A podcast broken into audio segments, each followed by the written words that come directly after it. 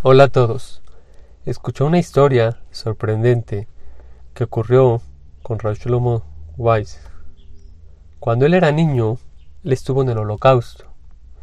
Llegó el rey de Inglaterra y él dijo que iba a salvar a mil niños del holocausto. El rey de Inglaterra mandó y salvó a mil niños del holocausto. Al ser los niños rescatados, el rey quería ver lo bueno que hizo por ellos. Quería verlos quiénes eran los niños que él rescató. Entonces pidió que pusieran a todos los niños en una fila y él iba a pasar a ver a todos los niños que pasó. El rey se subió a su carreta, se subió y empezó a caminar con la carreta enfrente de todos los niños. Todos los niños estaban ahí. Llegó un niño de repente, y en lo que el rey está pasando, se la avienta al rey y le dice Rey, rey, por favor, ayúdeme. Llegaron los soldados, lo empezaron a quitar, a sacar, lo querían quitar de ahí. dice, Rey, por favor, te voy a decir algo, necesito que me haga un favor.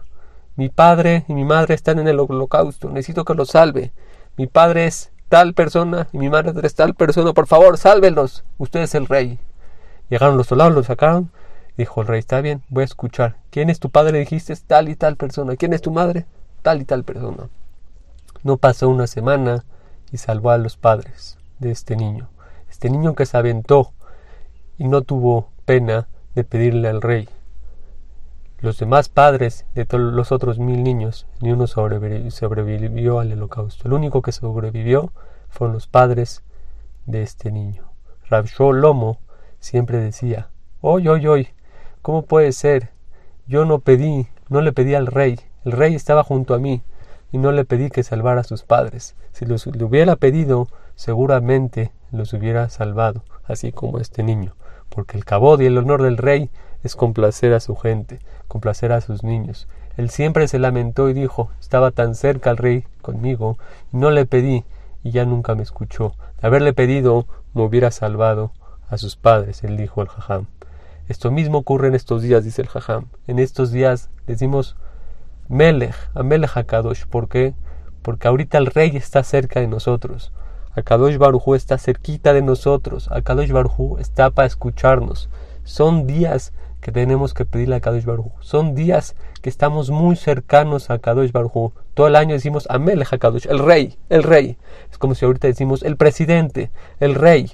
El rey, cuando dices esas palabras, es que está más lejos, no está tan cercano a ti. Cuando dices Amelech, acá está el rey, aquí está junto a nosotros, está para escucharnos. Tenemos que reflexionar. Ya quedan menos de siete días para, para eh, Yom Kippur.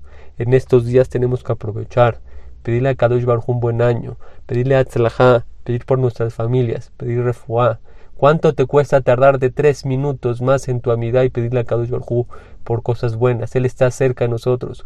¿Cuánto te cuesta cinco minutos darte un tiempo, dejar tus cosas y pedirle a Kadosh Baruj agradecerle a Kadosh Baruj Son días importantes, días que se acaban, días que tenemos que aprovechar porque Akadosh Barhu está cerca de nosotros y Él puede complacernos y salvarnos y mandarnos todo lo mejor. Así como este niño se lamentó al rey porque el rey lo tenía cerca y aprovechó y salvó a sus padres, pidamos puras cosas buenas porque Hashem está dispuesto a darnos en estos días.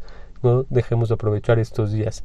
Esforcémonos poquito más. Por medio de eso vamos a pegarnos más a Kadosh Barhu y Hashem va a escuchar nuestras plegarias. Que tengan todo lo mejor, un día de alegría, puras cosas buenas. Buen día.